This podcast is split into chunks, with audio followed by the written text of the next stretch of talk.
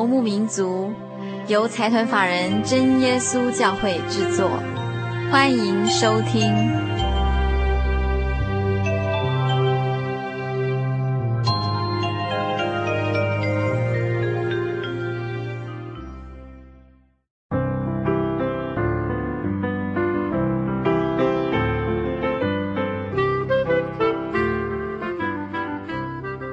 您现在收听的是《心灵的游牧民族》，我是佩芝。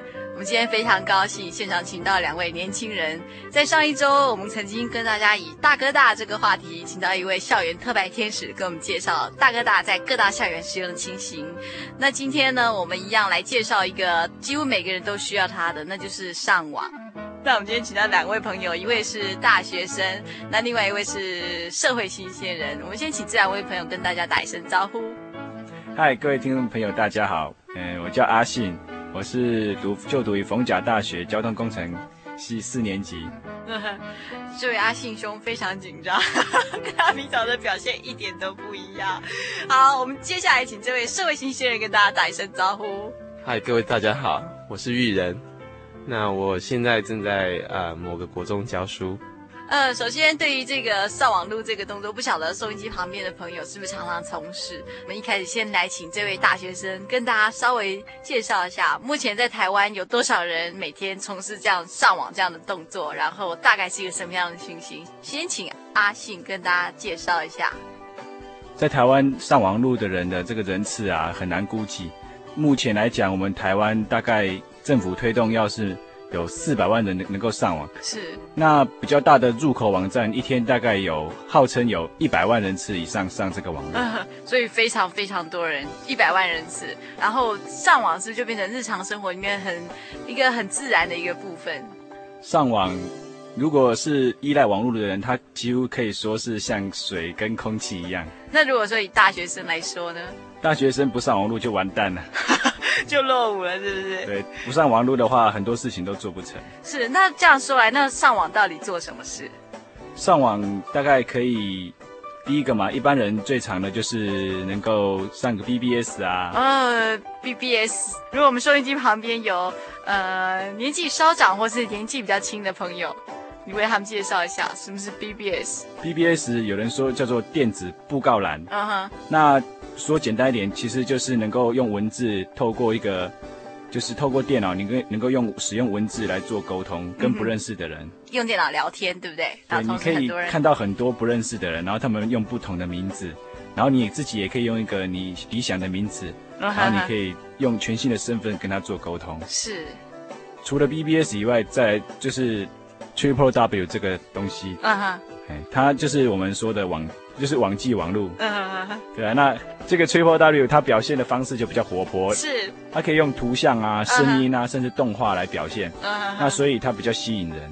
换句话说，它的工具性也比较强。比如说，你可以把它当成是一个工具啊，你可以找些资料啦，uh -huh. 或者是把你的东西介绍上去这样子。Uh -huh. 上网可以大部分都是为了找资料吗？对，找资料算是蛮蛮常用的一个功能，也是这个。最有价值的地方。那另外一个最有价值的功能在哪里？我们请这位社会新鲜人跟大家说一下，还有什么样的功能呢？它的另外一个很重要的功能，就是它可以在网络上可以交到很多的知心好友。那这个交朋友的动作呢，呃，其实像跟我们一般的啊所认识的那种交流方式啊，比如说都是差不多的啊。比如说上上去先说 hello 啊，然后开始就闲话家常。不过呢，在这上面呢，我们就会发现说，在网际网络上，或者是在 BBS，或者是在其他的啊一些的工具上面呢，我发现说在交朋友上面是啊可以比较快速就可以达到哦，就是呃比较深入了解的一个。程度，嗯哼哼，所谓比较快速达到深入了解的程度，是因为呃每个人在交谈的时候，他们讲出心里面的真心话吗？因为啊、呃，网络它让我们觉得是说啊、呃，看不到对方的面孔，所以少了一层防卫。对对对，然后又比较神秘，所以你很容易就把自己啊、呃、原本比较不容易说出口的事情，然后借由这样的方式，然后就可以。很容易的传达给对方。我觉得这样子是一个很不错的经验，因为有的时候会常常希望跳开你现在的处境，然后到另外一个完全不认识你的地方，没有人认识你的地方，然后你也不认识任何人。那时候对别人而言你是非常有神秘感，对你自己而言你非常新鲜。而且我觉得是一个全新的自己，对，尤其是在别人，我没有任何的包袱，所以我可以啊、呃，在这些人面前，我就可以啊、呃，很很坦然的，或者是说。我可以把自己塑造成一个新的过去，或者一个新的人，这样。还有一些讨论收集物的网站，对对对对，这这这非常重要。像美国有一个 eBay 这个电子湾这个网站，就是让喜欢古董的人可以在上面，就是找到自己喜欢的东西，拍卖网站。啊好好好好，跳蚤市场吗？对，类似跳蚤市场，这样这个网站的功能性非常的强，因为你全世界的人都可以透过这样一个画面，然后就能够认识，或者是能够做一些。就能够有一些相互的交互的作用，这样子。就是有一些交易，是不是？对，也可以有一些交易啦，或者是讨论。Uh. 以前秀才不出门可以知天下事，现在我们每个人都是秀才。是。我们不只可以知道天下事，而且可以做很多事。只要你会上网，你就可以做各各个事。我们先休息一下，欣赏一段音乐。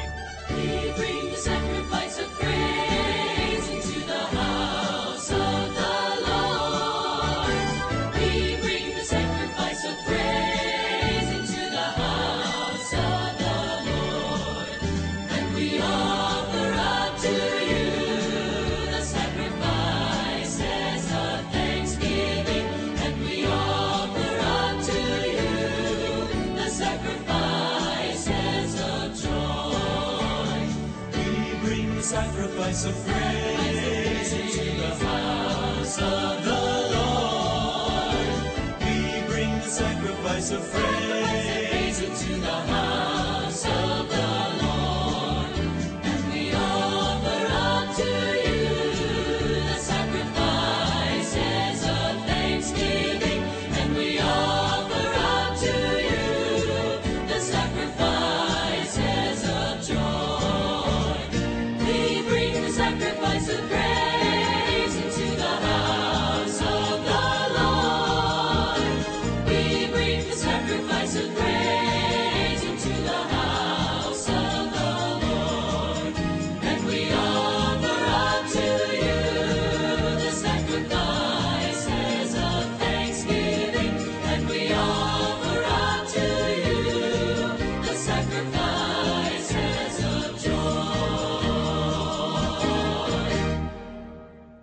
先试录啊，testing，Michael test。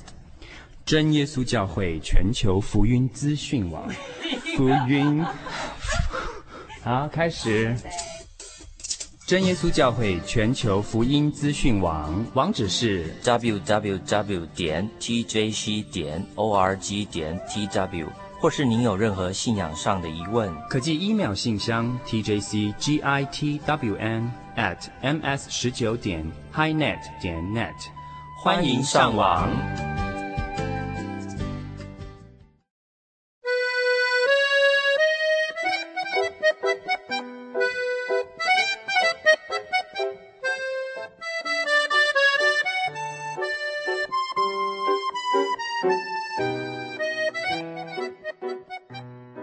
刚刚我们听这位这两位特别来宾跟大家介绍网络有这么多的好处，带来这么大的方便。但是其实我同时又看到一份报道哦，他就说，呃，目前越来越多人有一些网络症候群，不管是生理上或者心理上，好比说关节发炎啊，或者是说因为坐在网络前面太久啊，然后常常眼睛酸痛啊，或者是说下半身肥胖，像这样的东西，他说比较容易发生在女性同胞身上。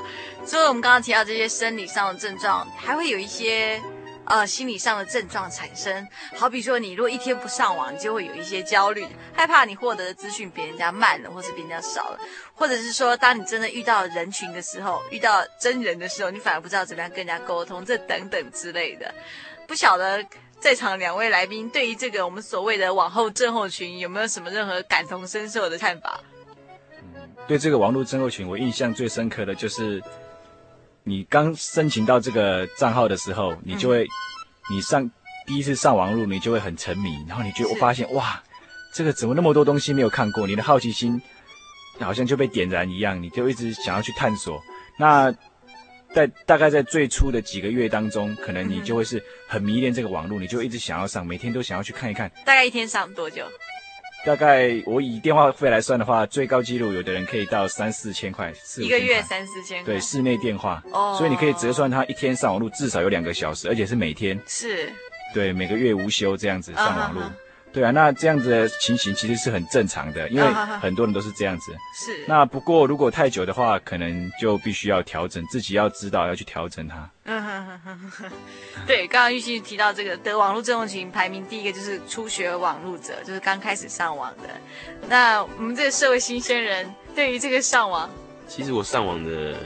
时间大概有两三年以上了，是，就是从学生时代就开始在玩这个网络。嗯哼，那有一阵子相当的沉迷哦。我的网络设定是，我只要把电脑一打开，嗯哼，它就要连上网络，因为我住在学校宿舍嘛。是，学生啊，最大一个方便性就是有一个树网。嗯哼，那这树网它啊是一个 free 的，然后让每个人都可以享受到。是，哦，当然是指的住宿生啊。嗯哼哼，那我那时候住在学校就。享有这样的很便利的一个啊、呃、工具，那我常常上去的时候，我可能更夸张，可能一上去可能有时候会上个三四个小时、五六个小时，甚至都有。Uh -huh. 那当然前面佩芝所谈到的那些症状，我渐渐发现，在我身上也应应验了。所以有一阵子我就觉得哦，精神很不好啊，然后啊。关节啊，尤其是肘关节的部分哦，哦，会蛮容易疼痛，是。或者是酸痛，然后，呃，也人也变得比较没有精神啊，就类似这样的一个症状都会有。那最可怕的就是在于说，我明明已经很累了，可是我还是会很想上网，是。牺牲睡眠时间也要上网，是，嘿，这是。啊，我觉得在上网路的时候，必须要注意到的啊，就是时间上的一个控制。我发现上网一定是一个非常迷人的一个世界。上网最迷人的地方就是它能够交朋友。是啊。最迷人的地方是他可以交朋友 啊。我们拿电视一个最棒的广一个一个广告来说好了。嗯哼。那个甲虫跟夏天。跟夏天是。对，你看那个夏天呢，他的表情就像是又期待又想放松自己，他实在是很在意他跟甲虫的一个关系。啊哈哈。对啊，所以他的表情非常的非常的复杂，我把它票选为年度最佳表情。是啊。我们刚刚听了这两位朋友，他除了跟大家介绍网络以外，更现身说法，跟大家说了这个他们个人上网的经验。我们先休息一下，再来听听看上网对我们身为一个现代人究竟有什么样一个不同的意义。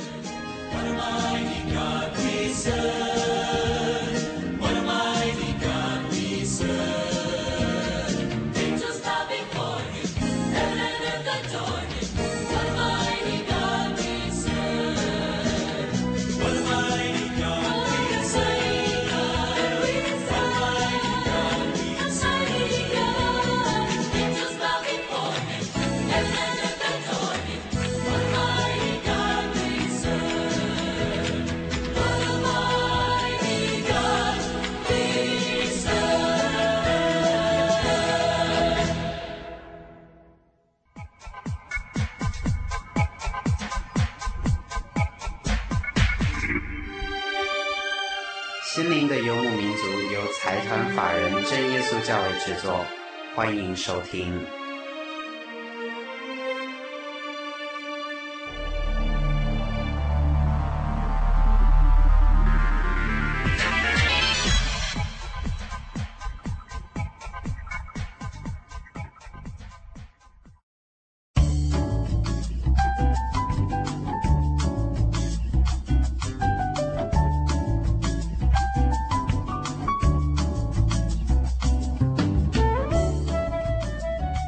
现在收听的是《心灵的游牧民族》，我是佩芝。我们今天非常高兴，现场请到两位呃新人类来跟大家谈一谈这个网络这样的一个话题。刚刚阿信跟我们提到，就连电视上的广告也也提到这个网络上提供的这个交朋友这个功能，就是甲虫跟夏天，大家可能对这个广告印象非常深刻。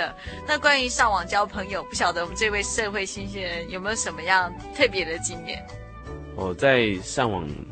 的时间呢，就交了几个好很好的朋友，是，啊、而且都是异性。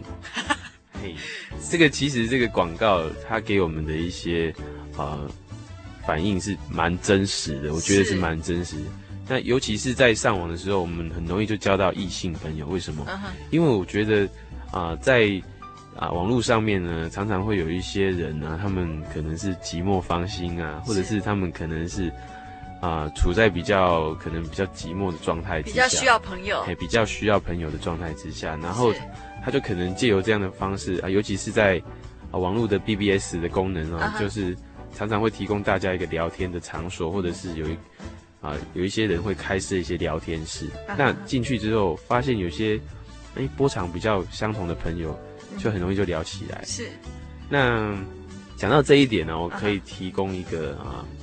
比较属于个人的一些经验哦，就是怎么说？我在啊有一段时间哈，属于啊比较空虚，然后比较寂寞的时候，那我常常就是一个人会上网。那上网的时候，我有时候会跟人家聊天，也是说是别人找我，或者我是找别人聊天。那我就那时候就发现说，哎，这个聊天的。功能呢，它的确帮助我去排解一些很心理上比较负面的一些情绪嘛。对对对，把把这些比较难熬的一些时间把它排解掉，嗯、然后也同时呢，在这个时候，我发现人很容易在这个时间把比较真实的话语哈是讲出来，嗯、那。通常会有一些共鸣，是那这样的人就常常变成你一个好朋友，甚至是一个知心好友。是是，是。嗯刚刚我们都谈到上网可以交朋友，我觉得每个人都很很乐意交朋友。那刚刚玉人也同时提到，上网交朋友这段时间正好是在他人生比较空虚、比较寂寞的时候。那我觉得对于这样的时期，我觉得非常好奇，为什么上网交朋友明明是一件非常有趣的事情，可是玉人现在回想起来，却发现那是一个在一个心理状态比较不是那么光明的时候。为什么我们会挑这个？时候去上网交朋友，是。主要是在于说，你会发现你周遭的人，嗯哼，他们变得很陌生。虽然说你跟他有一层啊社会的关系存在，可是呢，你会发现他们常常会是在一种掩饰或者是比较虚伪的啊情形之下跟你啊做一些交谈或者做一些沟通，是，那你完全无法达到一些比较。心灵上面真正的一个抒发，uh. 所以当我很寂寞、很很难过的时候，我发现我找不到一个真的很好的朋友可以交谈。是，那我觉得说，网络它提供了这样的一个功能，uh -huh. 让你可以在这个网际漫游的时候呢，可以认识到各式各样的人。是，那尤其是当有这样需要的朋友呢，他们很容易就会啊、呃、聚集在一起，聚聚在一块。Uh -huh. 刚刚玉人提到哈，在上网交朋友这段过程里面，其实跟人的互动也是很还是很密切的时候，并不是说是在一段好像跟人群比较隔离的时候，实际上是跟人群的互动仍然很多的时候，只是因为感觉不到人与人之间的那个真诚，为了维持某一种关系，所以人跟人距相对的距离也拉远了。其实我很好奇哦。育人花最多时间上网的时候，是在你人生最清闲的时候吗？是不是说你每因为你每天有太多时间空下来，所以有太多时间可以寂寞，所以你就在那段时间特别花时间上网，是这样子吗？哦，不是，那段时间应该算是我课业最繁忙，而且是哦生活上面算是最压力很大，压力很大的一个时间。是，因为当时候我。啊，我本身在念书的时候有接很多工作，比如像是啊，啊研究，比如像是读书会啊，杂志工作，然后还有像是一些学术的研讨会。是。那这些工作呢，啊，有些工作是我本身承接下来，那有些工作是因为作业或者是因为师长的一些关系。是。那我当时候发现说。这些工作分量非常重，但是我每天回到宿舍的时候，我想到的第一件事就是上网。是。那因为为什么会这样？当我一个很累的身躯是极度需要休息的时候，我却啊、呃、将这些时间把它花在网络上面。是。是在于说啊、呃，当你心里面有很多的一些啊、呃、不满啊、烦躁啊。压力呀、啊，压力完全无法去倾吐出来，或者是去把它发泄出来的时候，你找不到一个人可以真正的花时间去听你讲这些话。是。可是我在网络上，我发现，哎，竟然有人肯听我讲这些东西。是。哎，原来有有些人喜欢听人家讲这些东西。是。哎，那这样子我。间接的，或者是我直接的啊，从这个网络上面，我得到一个很好的宣泄，嗯哼，那也让我的一个心理状态恢复到比较一个好的状态，然后让我感觉比较舒服，是得到疏解，当然会得到一一些疏解。可是你在网络上所碰到的每一个朋友，对，他不一定他都可以去接受你的观念，或者是说他也不一定可以真正去了解你心里面。给你一个实质的帮助，是，但你最后你还是必须要去面对，啊、哈哈。你最后还是必须一个人去独自去面对你将来还要发生的这些困难跟问题，是，而不是说我今天把这东西已经得到疏解，疏解了之后事情就解决了，当然不是这样的一个，是，所以我最后还是必须回到我原本的工作岗位上，或者啊我原本的一个一个责任上面，然后自己来面对，嗯。那这这样的一个动作呢，我觉得是暂时性的，让我的心灵得到一个啊暂时的休息吧，或者是得到暂时的一个安慰。可是没有办法让我真正的得到一个很永久性的，或者是比较长久性的一个休憩的一个场所。所以人其实还是非常需要一个人来听他说话，然后也是很非常需要一个朋友，嗯哼，尤其是呃。我们想到朋友嘛，就会看到一个，就会想到一个画面，就是就是朋友是互相相拥在一块，然后可以握手，可以感受他温暖的可以拍着你的肩膀，没错，加油嘛！那那那是一种 一种除了在心灵上面的一个契合，也是需要一些呃支持的力量，哎，也是需要在啊、呃、身旁可以跟你打气，甚至在身旁给你一个温暖的，那才是真正的一个。好，得到一个满足的一个方式。是，我们先休息一下，欣赏一段音乐。早晨太阳东边升起，午后却在对面。夜晚星空挂的月亮，早上又会不见。天底下没有一件事情从不改变。别说天长地久，因为你不能掌握永远，但是你可以。拥有一个永永远远的朋友，你可以拥有一个永永远远的朋友，一个最贴心、最爱你的好朋友，他是谁？You know。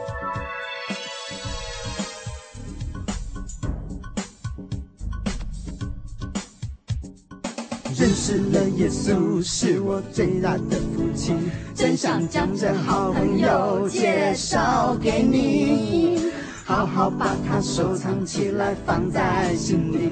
这么永远不变的爱，好得无比，所以我要你拥有一个永永远远的朋友，你可以拥有一个永永远远的朋友。一个最忠心、最懂你的好朋友，他是谁？耶稣喽！就是当我觉得伤心又难过，是他伸出温暖的手来安慰我。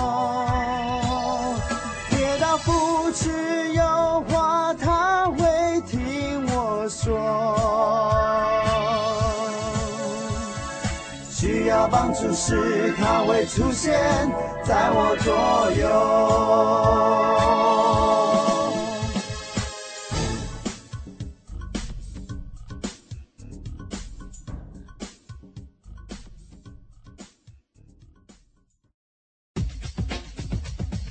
心灵的游牧民族，在全省各地不同频道、不同时段播出。如果你在台中，我们有大千电台 FM 九九点一，每个礼拜天晚上九点到十点。如果你在高雄，我们有港都电台 FM 九八点三，每个礼拜六晚上十二点到一点。如果你在嘉义，我们有深辉电台 FM 九五点四，每个礼拜天晚上十点到十二点。如果你在台北，我们有人人调频 FM 九八点九。每个礼拜天晚上十二点到一点。如果你在花东，我们有花莲调频 FM 一零七点七。每个礼拜天晚上九点到十点。如果你在台南，我们有永康之声 FM 一零四点五。每个礼拜天晚上十点到十二点。如果你在金门马祖，我们有金马之声 FM 九九点三。每个礼拜天晚上。九点到十点，这里是心灵的游牧民族。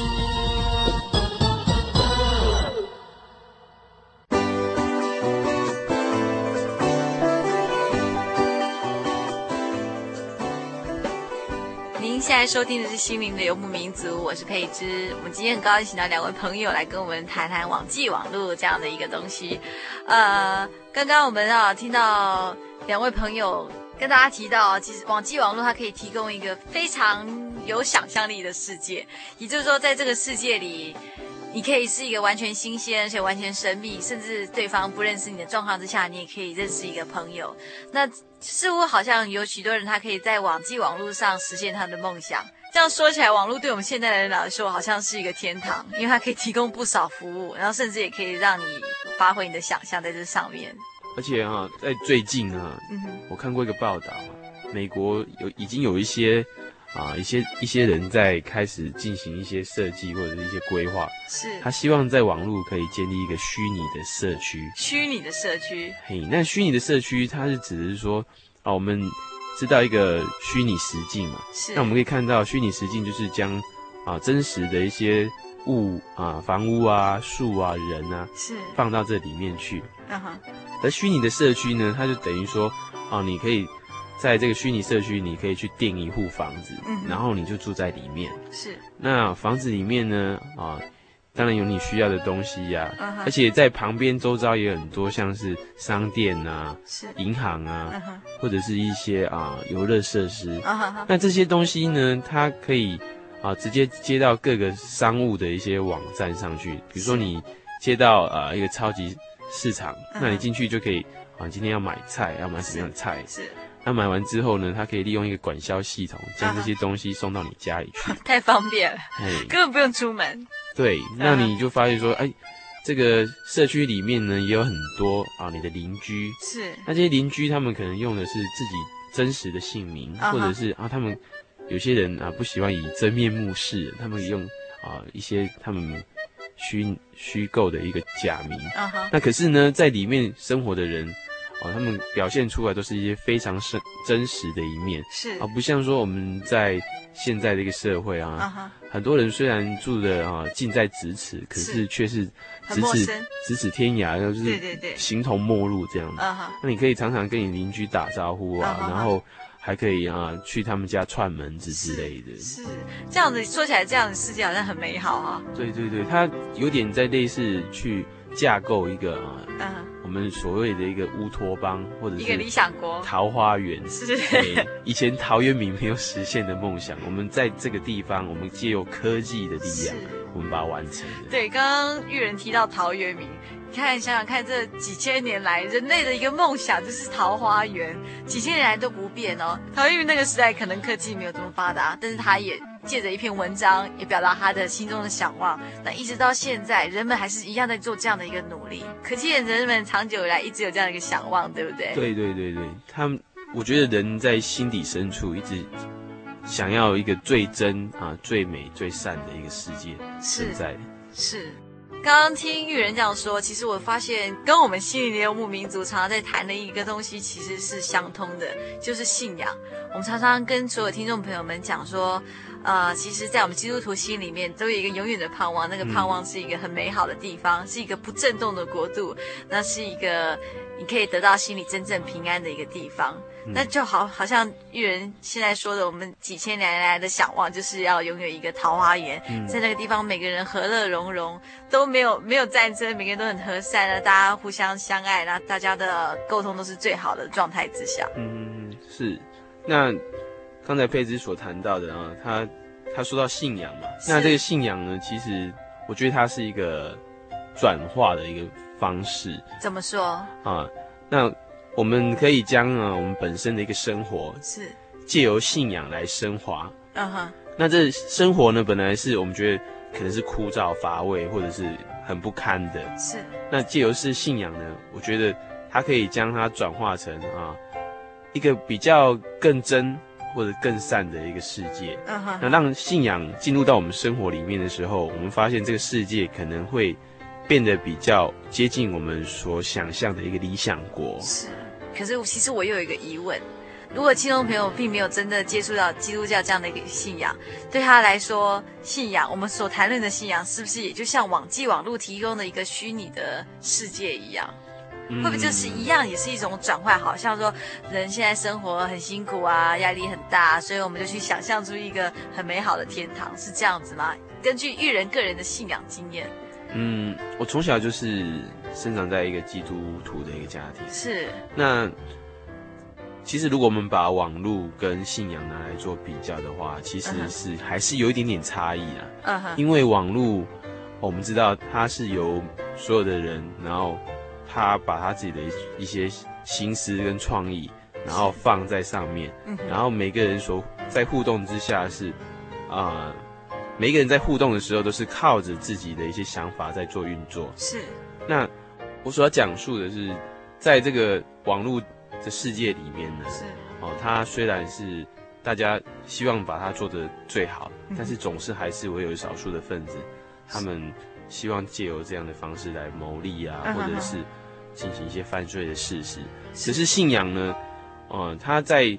这上面呢，有一个很真确、真实的力量在导引着我们，啊，也就是它是一个比较内在的一个东西。是。那将我们心灵借由这样的方式把它转化，嗯，然后把真的一个生活表现在真实的生活上。是。那我们人还是活在真实的社会里面。是。那这个虚拟的社会，它只不过是一个。啊，人类可能暂时的一个避难所。对。那你最后还是要回到社会来，然后去面对一些事实。是。那如果在这两相的比较之下，你会发现，它这信仰是提供比网络更多的一个空间，或者是提供更多的一个改变。是。信仰是将人类生活升华到比较高层次。的一个地方，嗯哈哈哈，所以一个根本还是需要将人类真正的一个心里面的世界提供一个升华的一个工具。那我觉得那就是信仰。嗯，就我目前的生活来谈好了。是啊，我的生活啊，从以前的学生时代到现在啊，进入到社会。嗯，那我的确在上网的时间上面有。一些调整啊、呃，在上网的时间上面有一个很大的一个调整，是啊，就是我上网的时间就比以前少很多了。啊哈，那我现在的生活我会啊，把它怎么调配呢？因为以前都上网嘛，是。那现在我会花比较多的时间在读一些书本上的东西，真的书，对，是真的书，而不是啊网网络上那些文字书。嘿，那这些东西呢，它可以让我们得到一些比较深层的思考，是，然后甚至是说我我在这么多的时间在，我在生活上有很多时间需要去排遣的时候呢，啊，以前在念书的时候呢，啊，常常用网络来。排解一些时间，或者减减轻一些生活上的压力。是。那我现在我感觉说，除了啊、呃、上网之外，那信仰对我来说，更是对我的一个注意相当大的。那因为呢，嗯、我的信仰生活，呃，其实以前啊，因为常常上网嘛，那是相对信仰生活就比较少接触。啊、那最近呢，因为时间上比较充裕了，因为在上班，然后。嗯有很多的时间可以静下心来想想一些事情，是，然后也想想一些啊以前过去的一些信仰。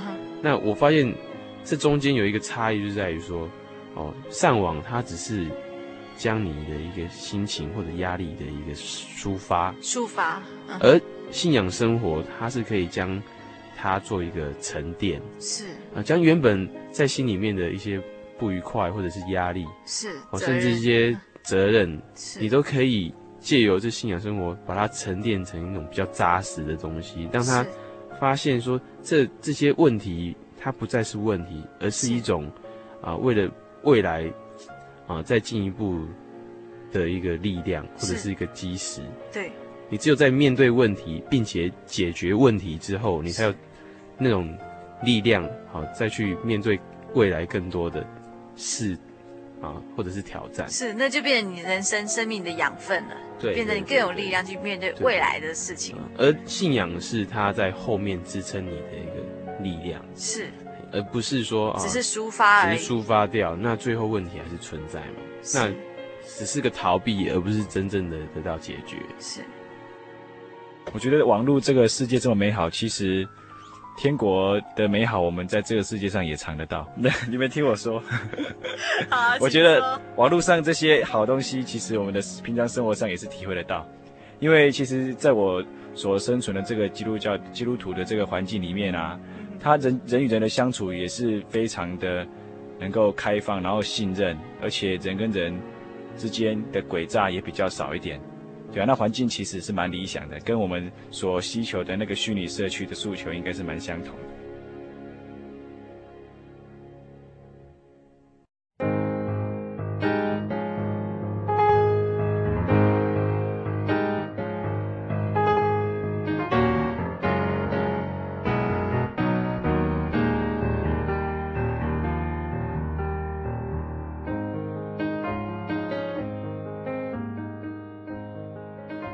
现代人而言啊，网络真的是带给我们很大的方便。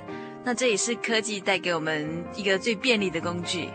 可是我想啊，对于任何事情，如果太过沉迷，或者是太过依赖，甚至是寄托太多的期待在上面，那都会影响到我们正常生活的一个平衡。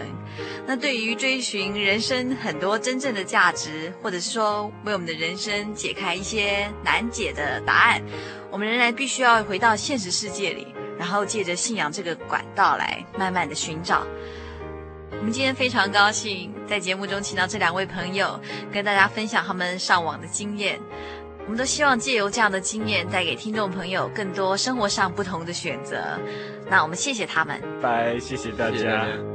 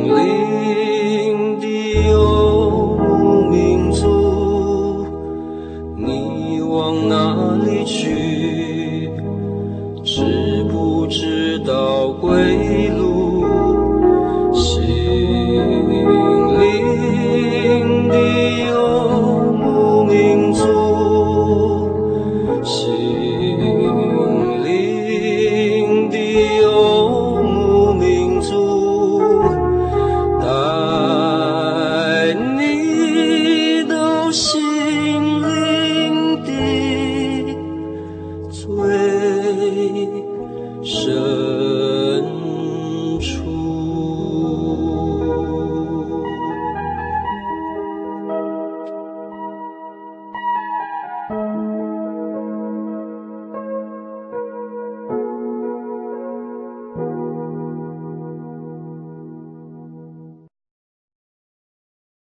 你是不是网络病的代言者？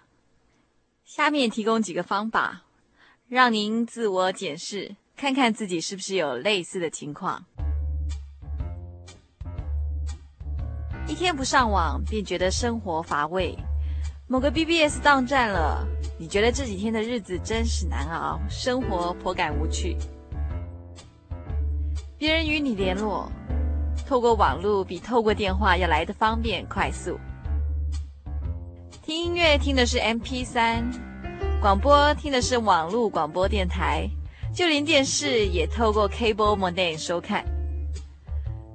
除了上班八小时，工作环境可以整天上网，回到家你还是迫不及待想打开电脑上网。你不看报纸，完全依赖网络新闻。你不知不觉在微笑时总倾斜着脑袋。你宁可相信网友的八卦消息，也不愿意相信亲眼所见、亲耳所闻。你的朋友全部都是网络上认识的。你逐渐忘记某些中文字该如何书写，必须透过输入法才能想起那个字的模样。每天早起后第一件事与就寝前的最后一件事就是上网。你每天必须上网收信好几次。如果没有新的邮件，你会不时上网再收一次信。看到邮箱中有他人寄来的电子邮件，即便是广告信，都感到莫名的兴奋。你慢慢忘记朋友的名字，因为你只记得他们在网络上使用的 nickname。你跟朋友沟通的方式，即使有电话，你也宁可透过 email 或是 ICQ 传达讯息。电脑宕机时，一股莫名的焦虑感油然而生，你生怕不能上网会遗漏许多消息而感到懊恼。你每天使用电脑的时间超过十个小时，其中上网占了绝大部分。你的情书是透过电脑打字列印的，跟对方表白是透过 email。你讲话时经常出现网络上说。或是我听网友说，朋友找不到资料时，你常会对他说：“网络上就有了。”或是到雅虎找找看。你花在网络聊天的时间，比你与朋友讲电话的时间还长。如果你有类似上述的情况，那么你很可能是网络病的患者哦。你曾经受到创伤吗？你曾经受到创伤吗？你内心正在滴血吗？内心正在滴血吗？快打我们的血滩专线，专线二四五二九九五。你西瓜，你叽叽呱。心灵的游牧民族，心灵救护车，每周末全省巡回服务，为您的心灵做最深层的人工呼吸。血滩专线，请打零四。二四五二九九五，你是我，你救救我，你是我，你救救我。协称欢迎您的来电，零四二四五二九九五。为什么？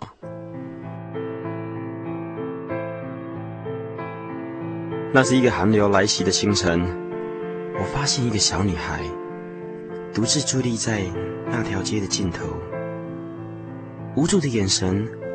含着泪水，瘦弱的双手在风中颤抖。能够拥有下一餐，是他唯一的盼望。我因此而感到愤怒不平。我问神：为什么？为什么你允许这种事情发生？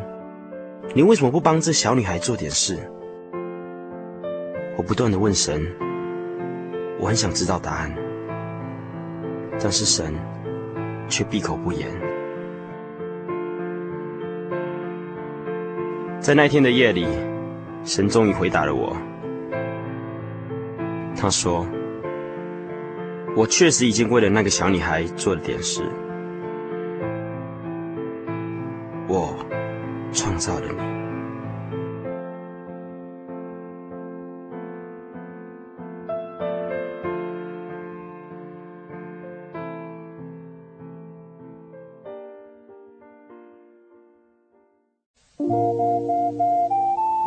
上曾经看过这样的招牌“真耶稣教会”吗？也许您很想，但是却不好意思进来看看。其实我们真的非常欢迎您。下次当您再路过真耶稣教会时，欢迎您进来与我们同享神的恩典。真耶稣教会，台中邮政六十六至二十一信箱，欢迎来信，愿您平安。我对圣经的道理好有兴趣哦，可是又不知道怎么入门哎。你可以参加圣经函授课程啊！真的啊？那怎么报名？只要写下姓名、电话、地址，寄到台中邮政六十六至二十一号信箱，很快的，你就会收到第一课的课程了。赶快去寄吧！嗯。圣经函授课程能循序渐进地引导您更了解耶稣基督的福音。得到生命的滋润和来自信仰的力量。本课程完全免费，欢迎来信台中邮政六十六至二十一号信箱，请注明参加函授课程。愿神祝福您。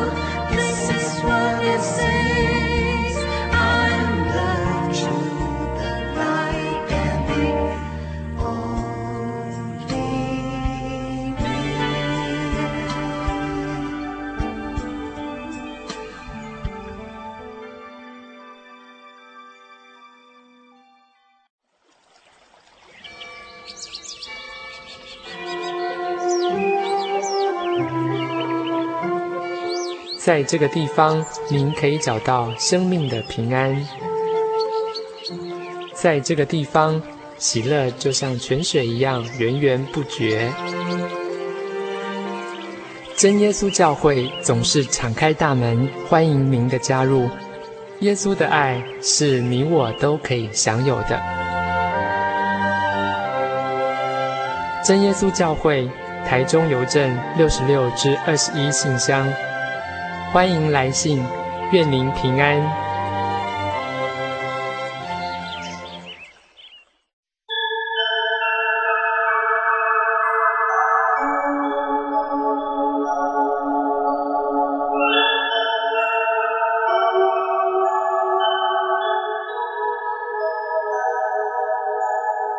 游走异乡山水，寻获心之甘泉。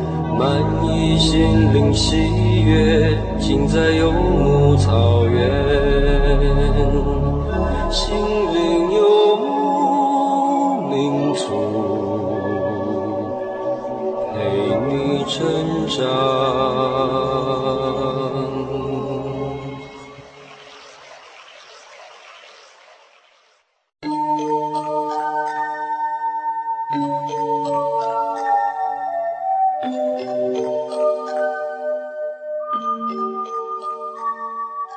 嗨，各位心灵的游牧民族，在空中的朋友，短短一个小时的时间，到这里又要接近尾声了。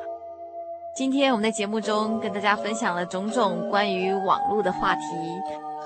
在节目最后，我们也根据一篇报道，提供几个方法，让听众朋友自我检视是不是已经患了沉迷网络症候群。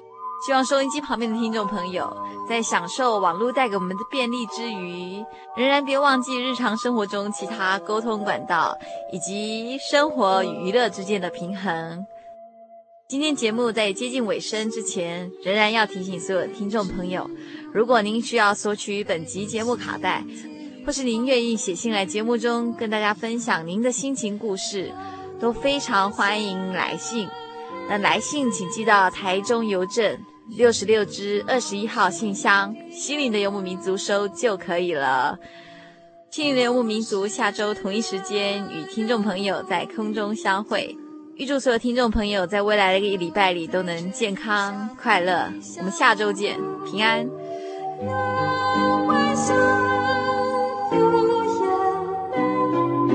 这异